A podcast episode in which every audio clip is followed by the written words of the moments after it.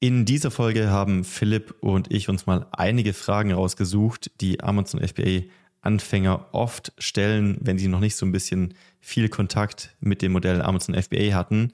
Und wir haben diese ja, Punkte alle mal von allen Seiten beleuchtet. Waren, denke ich, einige interessante Sachen dabei, die man über das Amazon FBA Modell wissen sollte. Wir wünschen euch viel Spaß bei der Folge. Herzlich willkommen zu AMZ Hackers Bestseller Show, dem etwas anderen Podcast zum Thema Amazon FBA und E-Commerce. Es erwarten dich spannende Themen aus unserem Unternehmeralltag und interessanten Interviewgästen. Let's go!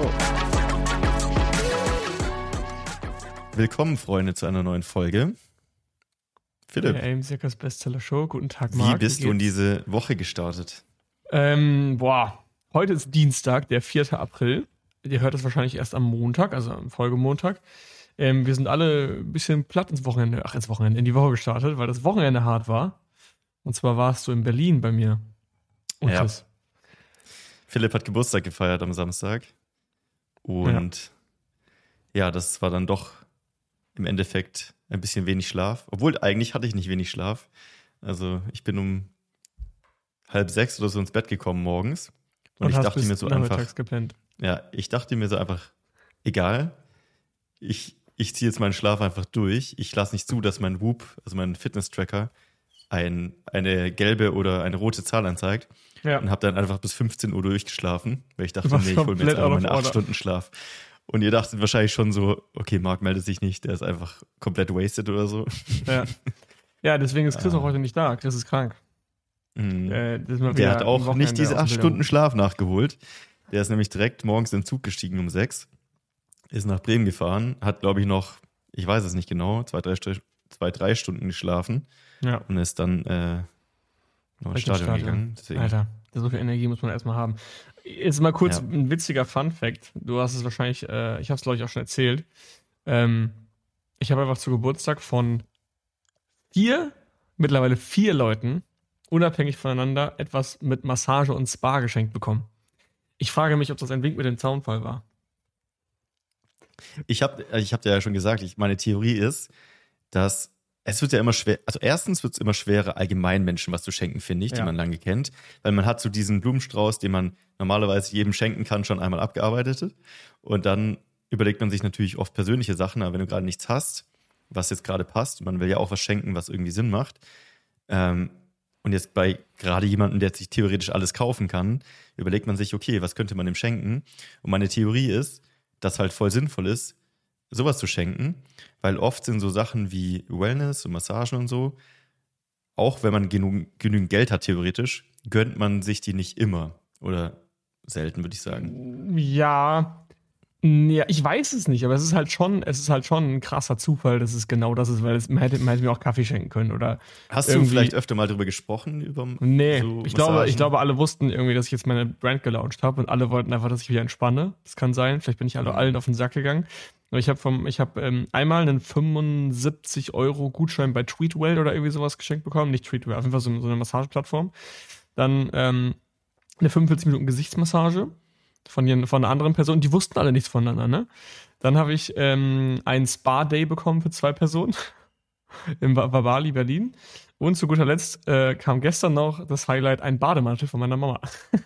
Auch noch. Ja, geil. Richtig geil. Ich dachte mir so, ey, was ist jetzt los? Also warum, warum dieses, ich habe das noch nie, ich habe ja noch nie die Jahre davor sowas geschenkt bekommen. Ähm, Geil. Aber witzig, ich fand es ein witziger Zufall. Und von, von euch beiden, also von, von dir und Chris, habe ich einen Busführerschein geschenkt bekommen. Jetzt erzähl ja. mal, warum. Ja, ähm, Chris hat ja als erstes einen Bootführerschein gemacht. Wann hat er den gemacht? Letztes Jahr, glaube ich, oder? Ja, letztes Jahr habe ich, aber doch irgendwie ein Jahr gebraucht oder so gefühlt. Er hat sich jetzt aber schon auch relativ lange davon schon erzählt gehabt und hat dann ja. auch relativ lange gebraucht, um ihn wirklich durchzuziehen. Und du meintest ja immer, boah, Bootsführerschein, schon geil irgendwie, wenn du irgendwo bist, wo du Boot fahren kannst, kannst einfach rausschippern. Ähm, das ist eigentlich so ein Pflichtding irgendwie, was man irgendwann mal machen muss. Mhm. Und Chris und du habt dann immer so ein bisschen hin und her getingelt und äh, euch so ein bisschen geneckt. Und äh, irgendwann hast du gesagt, ja Chris, weißt du, du musst mich einfach committen. Du musst mich einfach hier und da mal mehr sticheln, dass ich das wirklich mal durchziehe.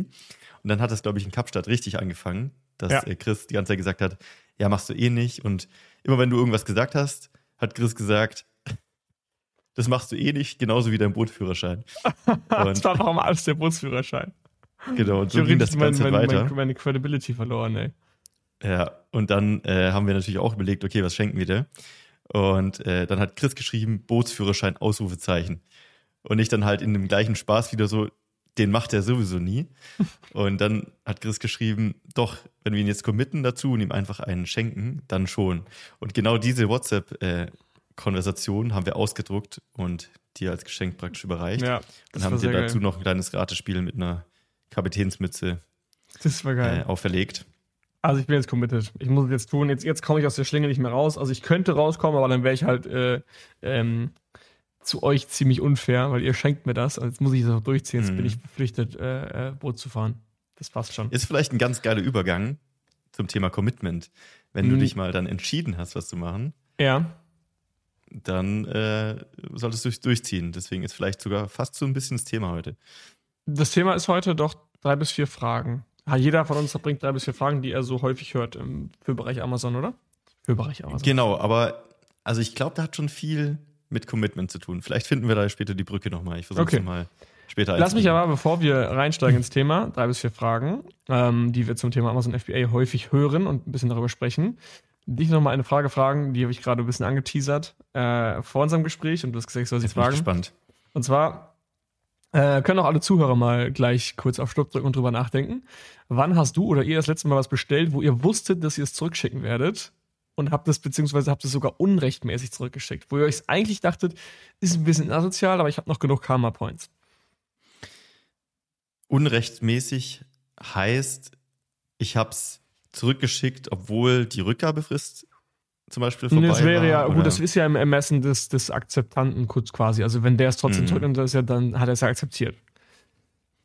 Also das letzte, an was ich mich wirklich konkret erinnere, weil das irgendwie vor zwei Wochen war oder so, da hatte ich ein Produkt bestellt, worüber ich ein Video machen wollte, über ein Amazon-Produkt, ähm, was ich sehr schlau gemacht fand. Und damit wollte ich natürlich ein Bild machen, so für das YouTube-Video. Und das habe ich bestellt und dann direkt wieder zurückgeschickt. Also du hast bewusst bestellt, genau das meine ich. Du hast bewusst bestellt ja, für dieses Foto und dann, zurück. dann wieder. Ja, ja, ja. Das ist tatsächlich ein Beispiel gewesen. Geil. Ja. Ähm, Aber theoretisch, ja, innerhalb der zwei Wochen Rücksendefrist ist jetzt, ich habe es ja nicht kaputt gemacht, ich habe es nicht irgendwie ja. unverwendbar gemacht oder so. Also was wir ja teilweise an anderen Retouren bekommen, ist ja unaussprechlich. Ja. Aber das war jetzt nicht so, dass ich da was kaputt gemacht hätte. Ja, also da muss man schon mal, muss man schon mal äh, drüber nachdenken, gerade als Seller, was du da teilweise für Schrott zurückkriegst, das ist schon heftig. Also Amazon erstellt trotzdem die, äh, die Erstattung. Ähm, du kannst dir ja die Retouren irgendwann mal kommen lassen. Das hast du, glaube ich, in München damals gemacht. Und hast mhm. dir die mhm. Erstattungen alle angeschaut und dann war da teilweise irgendeine Scheiße drin, die nichts mit deinem Produkt zu tun hat. Oder auch Fremdprodukte, glaube ich, noch von Konkurrenten, oder? Also meine Top 3 waren, äh, also ein Beispiel von den Springseilen, die ich verkauft habe. Das drittschlimmste war, fand ich, diejenigen haben einfach ein anderes Springseil reingelegt, also von einer anderen Marke, was offensichtlich mhm. günstiger war und einfach das ausgetauscht durch mein teures sozusagen. Das zweite war, ich glaube, es lag bloß ein Stück Kreide drin, also diese typische Chalk-Kreide, ah, ja. die man im Training verwendet, einfach, dass ein bisschen Gewicht drin ist, weißt du, dass nicht vielleicht die Auspacker merken, da direkt, da ist nichts drin. Oh, wie schlau, Alter. Richtig krass. Gemacht. Und was war das andere? Ich glaube, das war eher ein Handschuh. Ich glaube, der war, der war so benutzt, der war locker schon zwei Jahre in Gebrauch, so komplett ekelhaft und. Ja, wahrscheinlich neu bestellt und die alten reingelegt. Genau, ja. Alter, das ist krass. Okay, das Sowas will ich nicht machen. Das finde ich schon zu hart. Also, ja. das ist dann wirklich ausgenutzt. Okay, aber das, was du gemacht hast, habe ich jetzt auch vor kurzem gemacht. Also, es war tatsächlich aber nicht geplant. Ähm, ich habe für meine Fotoshootings so Unterlagen bestellt, so Lederunterlagen, Steinunterlagen und so weiter. Äh, und da war ich dann auch so, okay, die habe ich dann für 100 Euro habe ich welche bestellt, so fünf Stück oder so, jeweils 20 Euro. Äh, und die habe ich dann auch, glaube ich, fast alle außer eins zurückgeschickt, auch weil ich am Ende gedacht habe, ich brauche die doch nicht mehr. Also die, ich kann die nicht gebrauchen, ich kann die nicht rumliegen. Bin auch im Baumarkt gefahren, habe eine Fliese gekauft, wo ich das draufgelegt habe, aber da haben sie mich auch gefragt, ja, willst du im Kassenbon mitnehmen, kannst du zurückbringen? Da dachte ich dann so, nee, das bringe ich jetzt nicht wieder zurück, das passt schon. Ähm, da vielleicht aber auch zugegebenermaßen aus Effizienzgründen, weil du wegen nach 15 Euro Fliese nicht quer durch Berlin fährst, um die wieder abzugeben. Mhm. Ähm, aber ja, das ist schon. Ähm, ist, ich, ich hatte nämlich gerade, habe nämlich gerade drüber nachgedacht, beziehungsweise ich kam drauf, weil ich jetzt auch äh, überlegt habe, am Wochenende, jetzt ist ja ein langes Wochenende, mal Ads zu drehen. und ich keine Kamera habe. Und dann kam ich so auf diesen Gedanken, aber natürlich, mhm. ich finde, das ist schon, das ist schon so das Next Level, was man halt nicht machen muss, sich eine Kamera zu holen mhm. und dann äh, Ads zu drehen und die dann wieder zurückzugeben. Vor allem, ich kenne auch genug Leute, wo ich meine ausleihen kann. Das ist halt kein Problem. Aber ich glaube halt, es gibt super viele Leute, die sowas machen und das in dieser Form einfach ausnutzen. Ähm, und im Endeffekt, klar, es ist irgendwo zu Lasten aller, weil ich glaube, Amazon bestimmte Sachen mit einkalkuliert, auch solche Sachen. Und vor allem, weil Amazon eh weiß, ist halt der Händler. Ich erstatte es halt eh, weil das ist ja nicht mein Bier, sondern das ist das Bier des Händlers. Und der hat halt eben das Problem, ne? Ja, ich glaube, das. Ich gibt, es gibt schon Locker. Leute, glaube ich, die treiben das ins Extrem, dass sie sich ein TV bloß bestellen für ein Fußballspiel oder. Ja, genau. Ich glaube, bei so Sachen. So. Bei so Sachen, die man sich ausleiht, glaube ich, häufig. So, weißt du, eine Bohrmaschine brauchst du kurz für einen Umzug ähm, mhm. Und dann schickst du wieder zurück. Du brauchst kurz einen, Ras du brauchst kurz einen Rasenmäher, schickst einen Rasenmäher wieder zurück. Aber ich glaube, da gibt es schon viele von und das ist schon.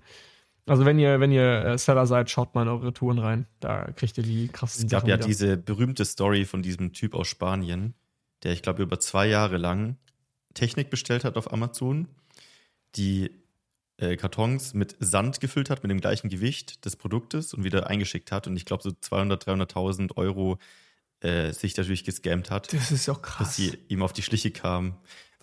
auf die Schliche kommen, ist es ja so offensichtlich, also woher die Retour Ja, vor allem, kommt. irgendwann muss es doch mal auffallen. Das ist ja, also wenn ja. du da irgendwann Sand die ganze Zeit im Parfüm mit lagerst. Ich kann das mal erklären. Ich hatte mal, ähm, ich habe diesen Wassersprudler, diesen Arke Wassersprudler, einmal in schwarz und einmal in chrom bestellt. weil ich nicht wusste, welche Farbe ich cooler finde, welche besser in meine Küche passt. Und dann habe ich, die, hab ich die beide so halb ausgepackt und habe gesehen, okay, Chrom passt besser. Ich behalte den Chrom. Weil die aber so gut verpackt waren, äh, und sich gegenseitig gestützt haben im Umkarton, habe ich quasi den leeren Karton von diesem Chrom-Ding wieder mit in die äh, Versandschachtel gelegt. Einfach damit ich mein, erstmal mein Müll los bin und zweitens halt kein Füllmaterial brauche. Ich habe aber nicht behauptet, ich schicke beide zurück, sondern ich habe Amazon gesagt, hey, ich schicke euch den schwarzen zurück, ähm, den, den Chrom behalte ich. Hab das dann alles so ausgefüllt, hab's reingelegt, schick's zurück und Amazon erstattet mir einfach beide. Also die haben mir quasi Chrom und Schwarz erstattet, obwohl ich halt von dem Chrom nur die Verpackung reingelegt habe. Ähm, Ganz kurze Unterbrechung, Freunde. Vielleicht habt ihr schon mitbekommen, auf meinem YouTube-Channel AMZ Hackers mit Marc Staller gibt es eine neue Videoserie, nämlich die Amazon FBA Schritt für Schritt Videoserie. In dieser Serie möchte ich mein komplettes Amazon FBA Wissen an euch kostenlos weitergeben. Das heißt, eine Serie von vorne bis ganz nach hinten. Wie gestalte ich wirklich Amazon FBA? Wie baue ich ein komplettes Business auf? Jedes einzelne Thema besprochen. Deswegen klick dich da gerne mal rein. Lass ein Abo da. Das Ganze gibt es auch als Podcast, den Amazon FBA Schritt für Schritt Podcast. Lass da gerne auch auf Spotify, iTunes, wo auch immer ein Abo da. Und jetzt geht's weiter mit der Folge. Und das war ja gar nicht meine Intention. Ich, war, ich wollte nicht irgendwie äh, die, die verarschen oder so, aber sie haben es dann halt einfach erstattet. Und dann kam aber auch zwei Wochen später die Mail, hey, dein Artikel ist immer noch nicht zurück, ähm, bitte, ähm, bitte schick ihn endlich zurück. Also noch, also kein, nicht endlich, aber so ein Reminder von, von wegen schick's zurück. Mhm. Und dann habe ich den geschrieben, hey Leute, ich hab, wollte den nicht zurückschicken, ich habe den behalten und dann haben sie es mir eingezogen wieder. Also da mhm. frage ich mich halt, wie solche Leute das über Jahre machen, ohne dass es auffällt.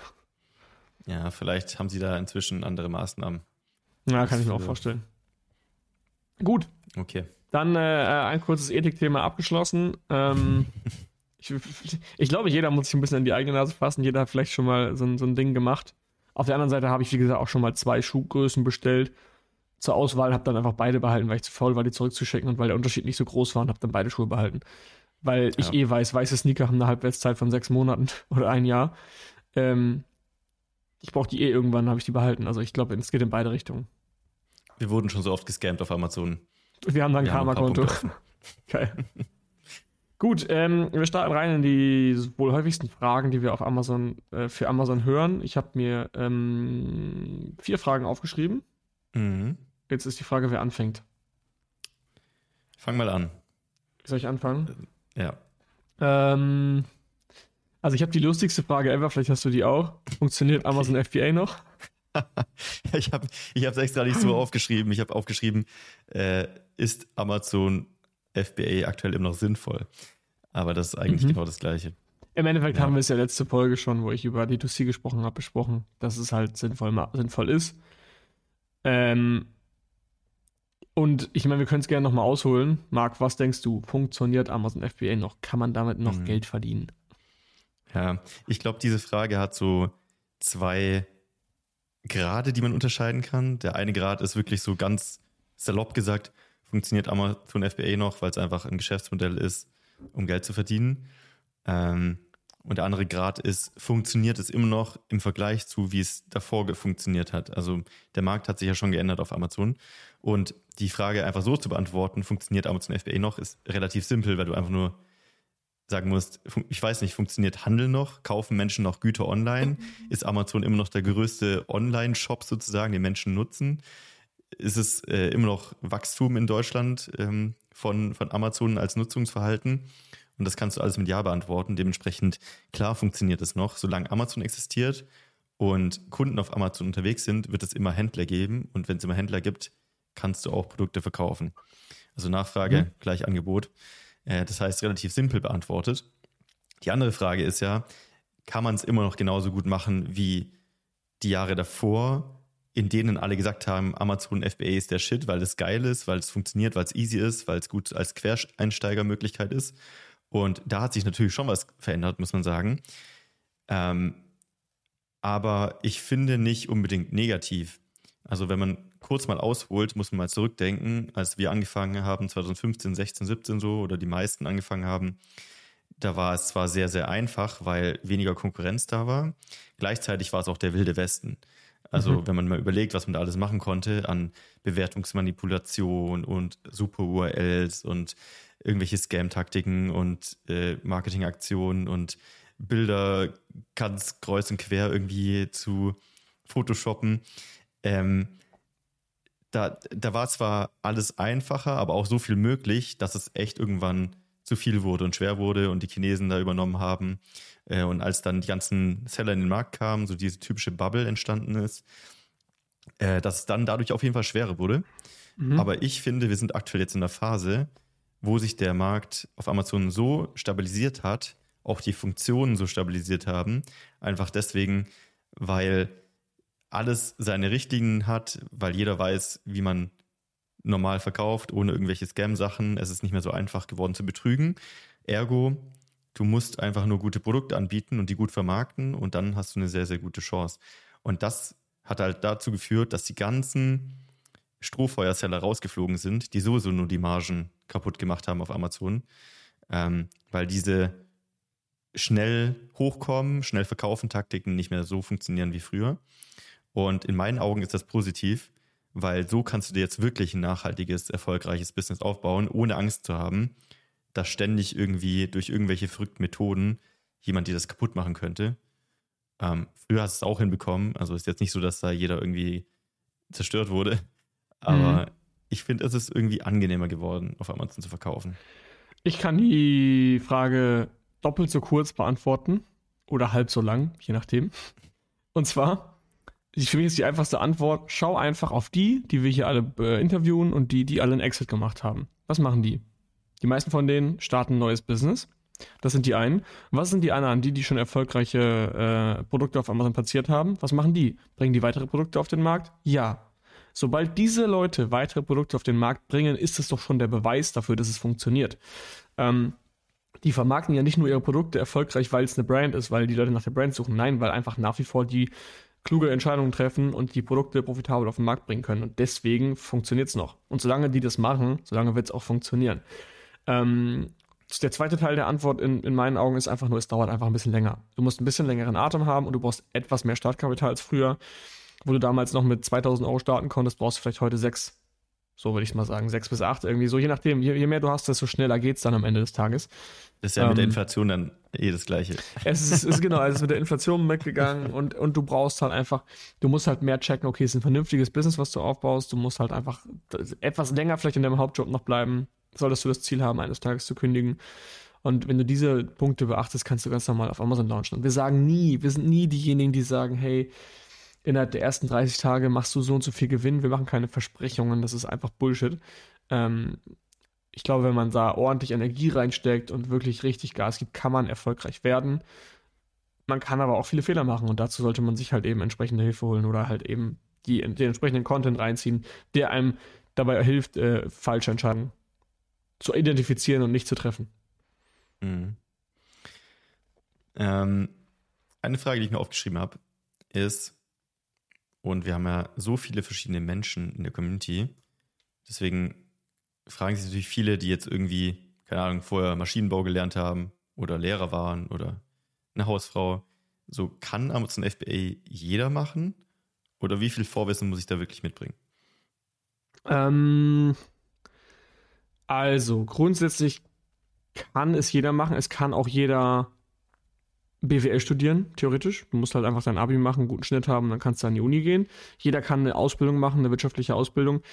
Ich glaube, gewisse Grundkenntnisse in der BWL sind immer gut, weil ich glaube, du bist, wenn du startest, schon damit beschäftigt zu lernen, wie funktioniert der Algorithmus, wie kann ich ein Produkt sourcen. Und wenn du dann noch lernen musst, was eine Mehrwertsteuer ist, dann hast du, glaube ich, einfach ein paar mehr Baustellen, um alles begreifen zu können. Weil wie willst du, wenn ich dir die Kalkulation fünfmal erklären muss, weil du nicht weißt, was eine Vorsteuer ist, dann fällt es dir umso schwerer, eine Kalkulation zu erstellen und daraufhin eine gute Produktentscheidung zu treffen. Wenn das Thema Kalkulation für dich aber kein Problem ist und du das kannst, kannst du dich voll und ganz auf die Produktentscheidung fokussieren und darauf deine Energie setzen. Ähm, und ich glaube einfach auch da wieder, je weniger Vorwissen du hast, auch so was so BWL angeht, desto länger dauert es einfach. Aber du solltest dir schon gewisse Grundkenntnisse aneignen, wie funktioniert das Steuersystem, wie funktionieren äh, Einkäufe. Ja, was heißt Einkäufe? Das, das lernst du ja eigentlich auch. Aber du weißt, du weißt was ich meine, oder? Also Grund, mhm. grundlegende BWL-Kenntnisse. Aber nicht, nicht ja. irgendwie nichts Spezielles. Du musst keine Buchungssätze können, du musst keine Buchhaltung können. Das wird ja alles gemacht. Ja. Ich glaube, die Vorerfahrung kann schon sehr, sehr helfen und auch den Erfolg boosten. Also ich sag, ich habe früher oft gesagt, Amazon FBA ist so ein, eine Mischung aus Mathematik und Kunst. Weil auf der einen Seite brauchst du uh, das ist eine geile, geile viele, viele Zahlen, viel Controlling, du musst so die Steuersachen checken, du musst schauen, dass du eine Marge hast am Ende. Äh, also dieses ganze Wirtschaftliche.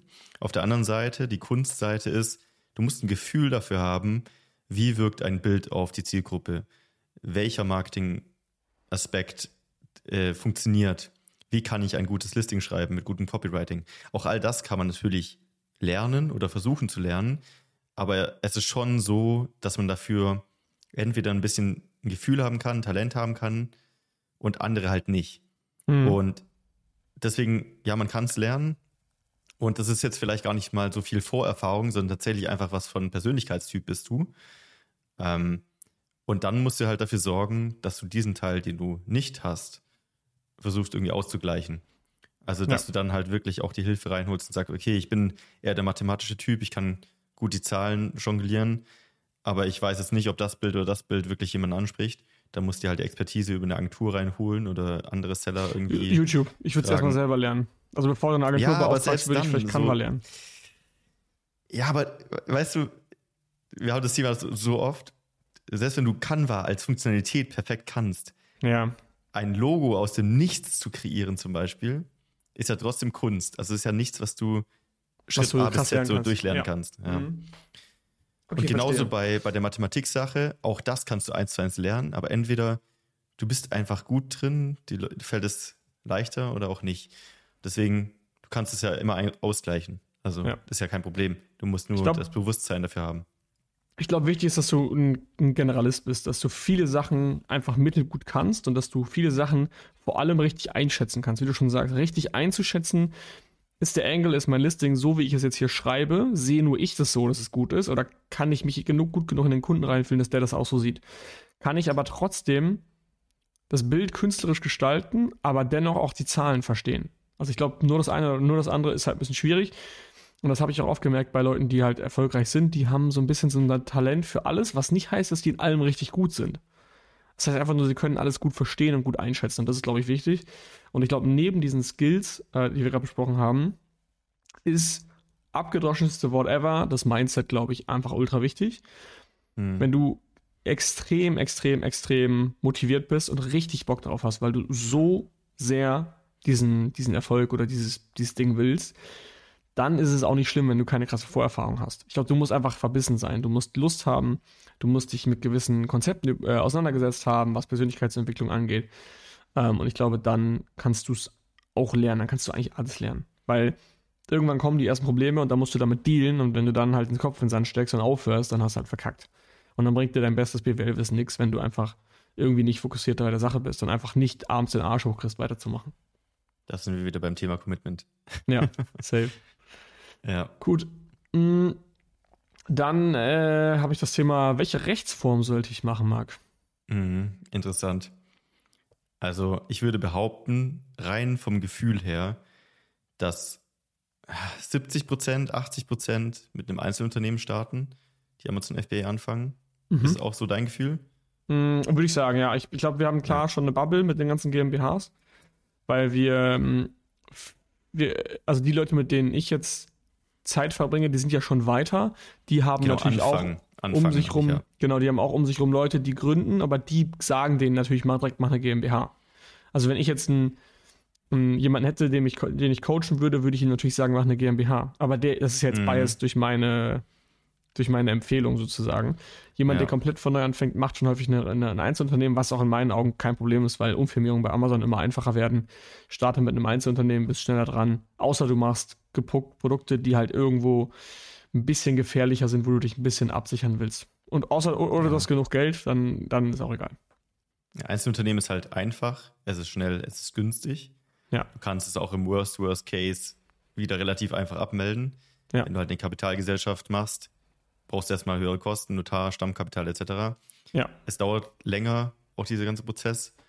Und wenn du sie abmelden willst, dann kannst du nicht einfach sagen, jo, das war's jetzt, sondern musst erst irgendwie liquidieren und löschen. Das dauert alles das über ein Jahr. Prozess ist. Ja.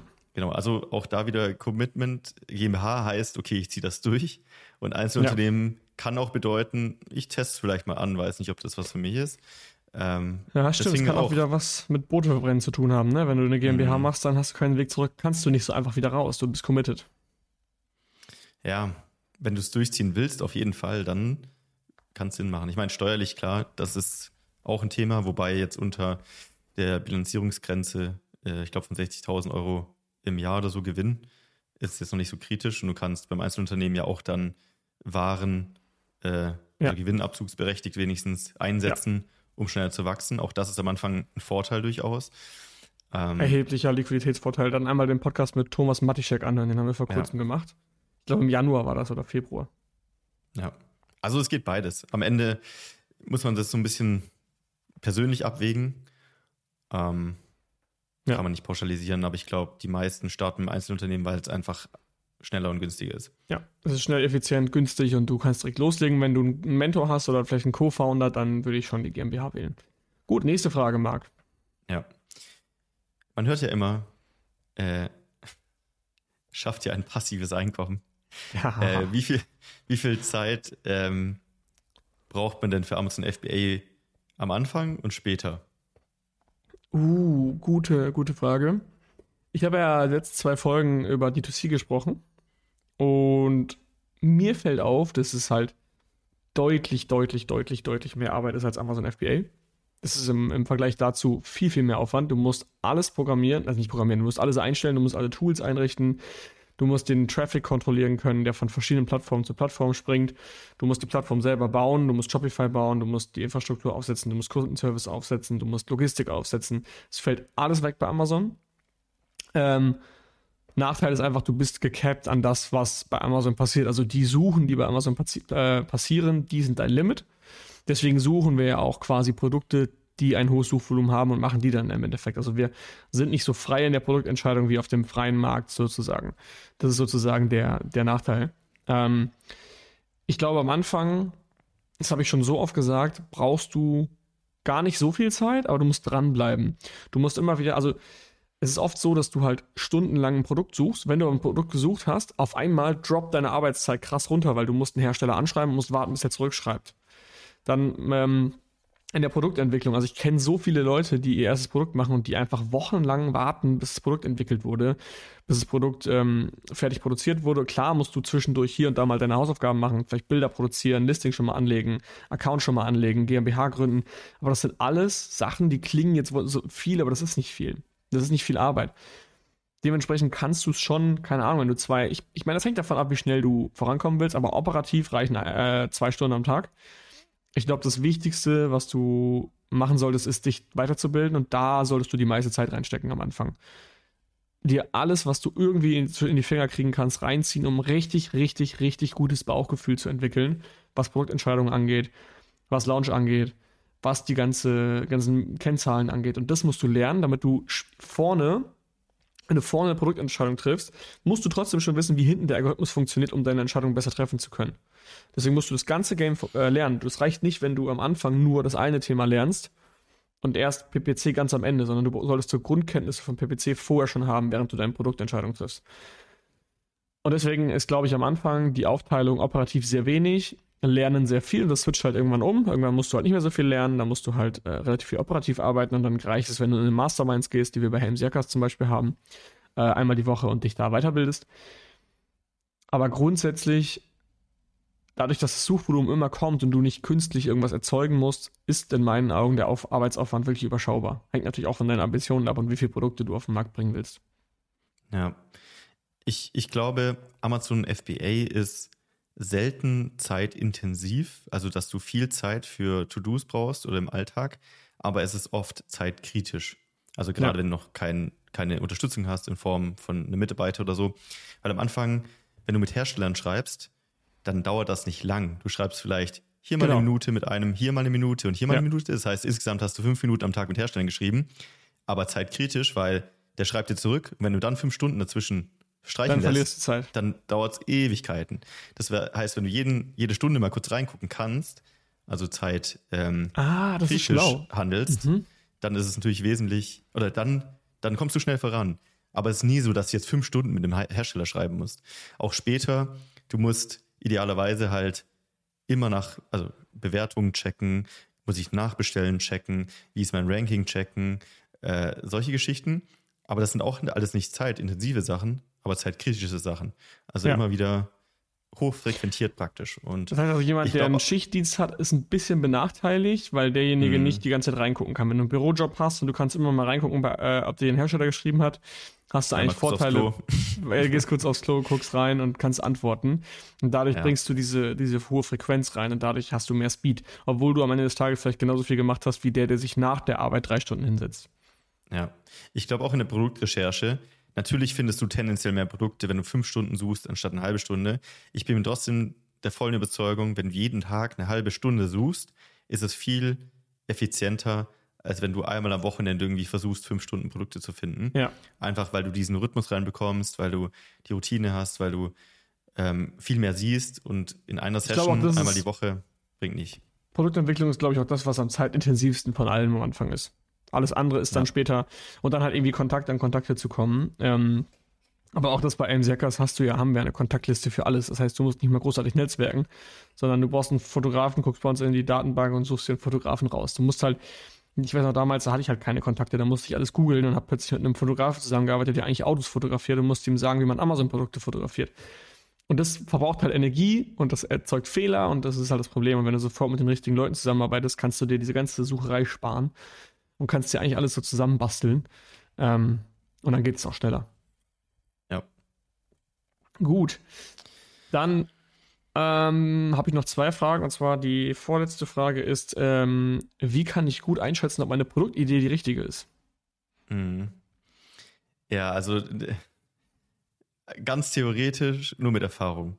Ähm, mhm. Das ist halt die Frage, baust du die Erfahrung selbst auf oder suchst du dir jemanden, der die Erfahrung hat. Das sind im Endeffekt die zwei Möglichkeiten. Also entweder du nimmst halt viel Zeit, versuchst Amazon FBA und Produktrecherche so ein bisschen wie lesen lernen.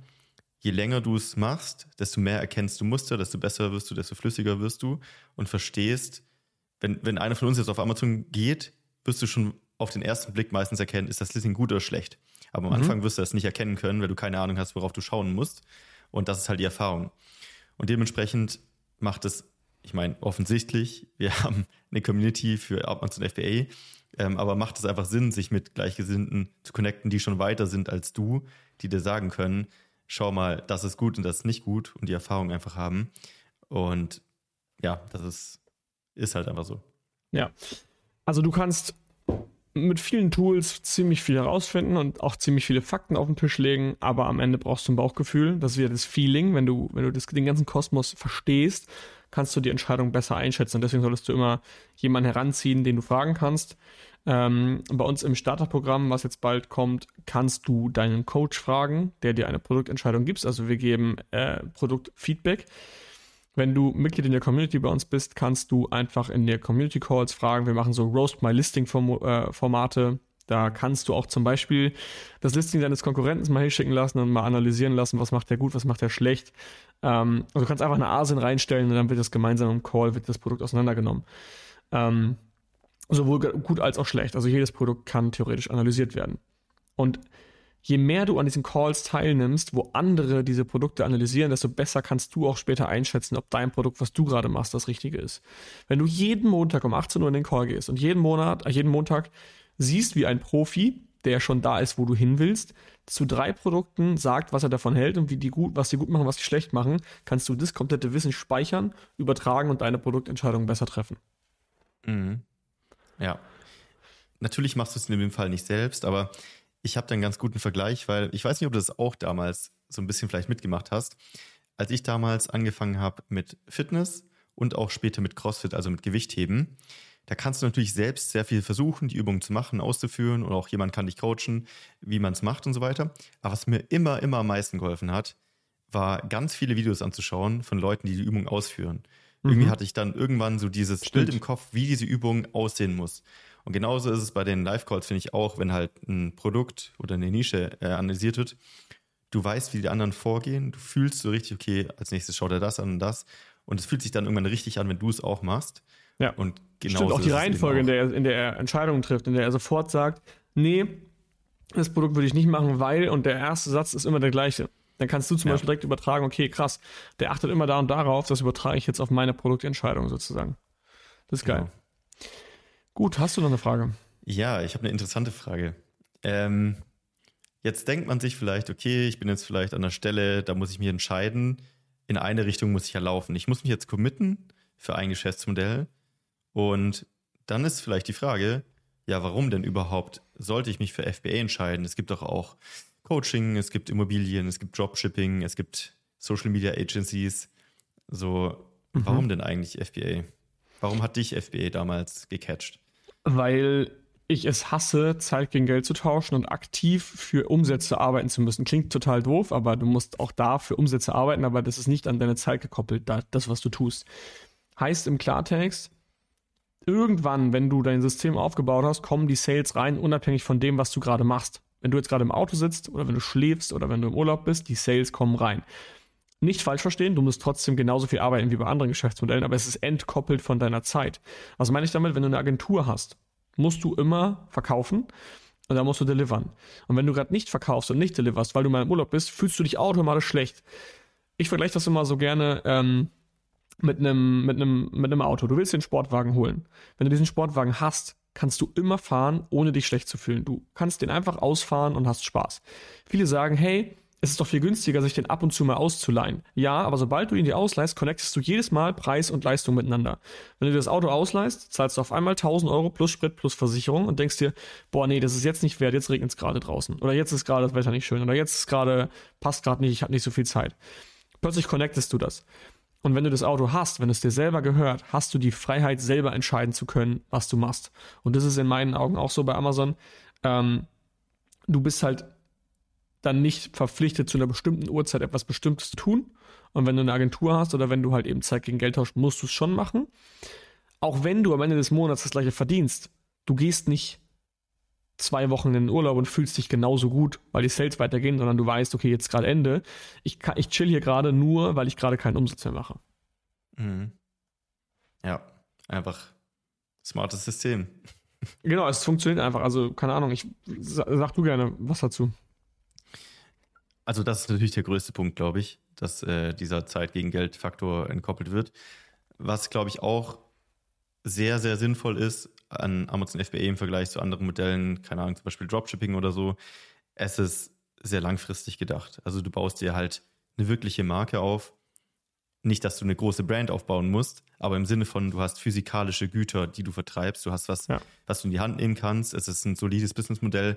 Es ist nicht nur irgendeine random Webseite, so, wo irgendwelche Links platziert sind, mit denen du Geld verdienst oder Dropshipping, dass du denkst, okay, nächste Woche ist der Hype eh wieder vorbei, sondern du kannst über Jahrzehnte theoretisch diese Produkte verkaufen, wenn du sie weiter entwickelst und innovativ hältst. Ähm, und das ist halt auch gerade wichtig, wenn du sagst, ich möchte langfristig davon leben und nicht irgendwie nur quick irgendwie äh, ein bisschen Geld verdienen, um, um mir eine Rolex zu kaufen. Ähm, das ist ja. ja. auch sehr wichtig, wenn man da langfristig irgendwie davon leben möchte. Und es ist ja auch oft so, dass ähm, merken wir auch in unserem Umfeld, die Leute fangen an mit etwas und merken dann on the road, hey, da ist noch ein Bedarf. Also viele fangen an und merken, es gibt keine geile Bilderagentur und starten ihre eigene Agentur. Viele ja. fangen an haben Semi-Erfolg, merken aber, hey, da fehlt ein Tool. Ich baue ein Tool und plötzlich werden sie holen sie sich einen Entwickler ins Boot und bauen ein Tool und werden damit erfolgreich. Das hat Tarek Müller auch so geil erklärt, dass ähm, du dich nicht abfacken solltest, wenn dein Business nicht läuft, weil häufig merkst du gar nicht, dass du gerade trotzdem krank viel lernst, mitnimmst und irgendwo eine Chance siehst und daraufhin dann ein neues Business aufbaust. Ähm, und das machen auch viele. Also es ist nicht so, dass jetzt alle, die Amazon FBA anfangen, auch das weiter, weitermachen und dann irgendwann Exit machen, sondern viele fangen an, sehen den Demand in irgendeinem anderen Bereich und bauen dann darum vielleicht eine Dienstleistung auf. Aber weißt du warum? Weil Zeit gegen Geld entkoppelt ist. Hast du schon mal einen Agenturinhaber gesehen, der nebenher FBA anfängt? Nee, stimmt. Nicht, stimmt, das, das wollen viele, aber so macht keiner, ja. Mit FBA stimmt. hast du ja irgendwann die Zeit, wenn es läuft, dass du sagst, ja, ja gut, ähm, Was mach ich, mach ich eine Bildagentur oder wir machen AMC Hackers oder sonst irgendwas. Ja, so ist AMC Hackers ja auch entstanden. Tag genau. im goldenen Hamsterrad verbringst, dann hast du ja gar nicht die Zeit dafür. Nee, safe. Ja. Geil würde ich sagen, waren noch coole Fragen dabei. Ja. Ähm, Wenn ihr wollt, schickt uns gerne mal Fragen zu, äh, genau. äh, falls ihr solche Fragen habt. Genau. Äh, ich glaube, die E-Mail war podcast at amc-hackers.de. Ja, schreibt gerne Inspo rein, worüber sollen wir sprechen? Habt ihr Fragen? Ähm, ich habe noch eine Frage über, aber die behalte ich mir für die nächste Folge, weil es schon eine Frage ist für eine komplette Folge. Und zwar können wir mal über das ganze Thema Quality Inspection hören. Mhm. Also wenn ihr darüber mehr erfahren wollt, schreibt es auch gerne an podcast@ wenn ihr wollt, dass wir eine Folge über Quality Inspection aufnehmen, was die größten Fuck-Ups sind, warum man das macht, wie man das macht, ähm, können wir gerne mal eine Content-Folge zu aufnehmen. Aber dann würde ich sagen, das ist eine gesonderte Folge. Und wir haben dem nichts mehr hinzuzufügen, oder? Genau. Ansonsten, für alle, die Interesse haben, natürlich, äh, wie Philipp schon gesagt hat, unser Starterprogramm geht es bald an den Start. Ähm, dementsprechend mal auf aim-hackers.de schauen. Und äh, ja, da wird es bald was Cooles geben für ja. alle, die die Kontrolle wollen, die Sicherheit wollen und die Erfahrung mal drüber schauen lassen wollen. Sehr geil. In diesem Sinne, okay. bis nächste Woche. Dann bis nächste Woche. Tschüss. tschüss. Ciao. Das war die AMZ Hackers Bestseller Show. Jeden Montag, überall, wo es Podcasts gibt. Abonnier doch einfach kurz den Kanal, damit du kein Update mehr verpasst. Wenn du auch zur AMZ Hackers Community gehören möchtest, dann besuch uns doch mal auf unserer Webseite unter amz-hackers.de und trag dich ganz unverbindlich auf unsere Warteliste ein. Ciao und bis nächste Woche.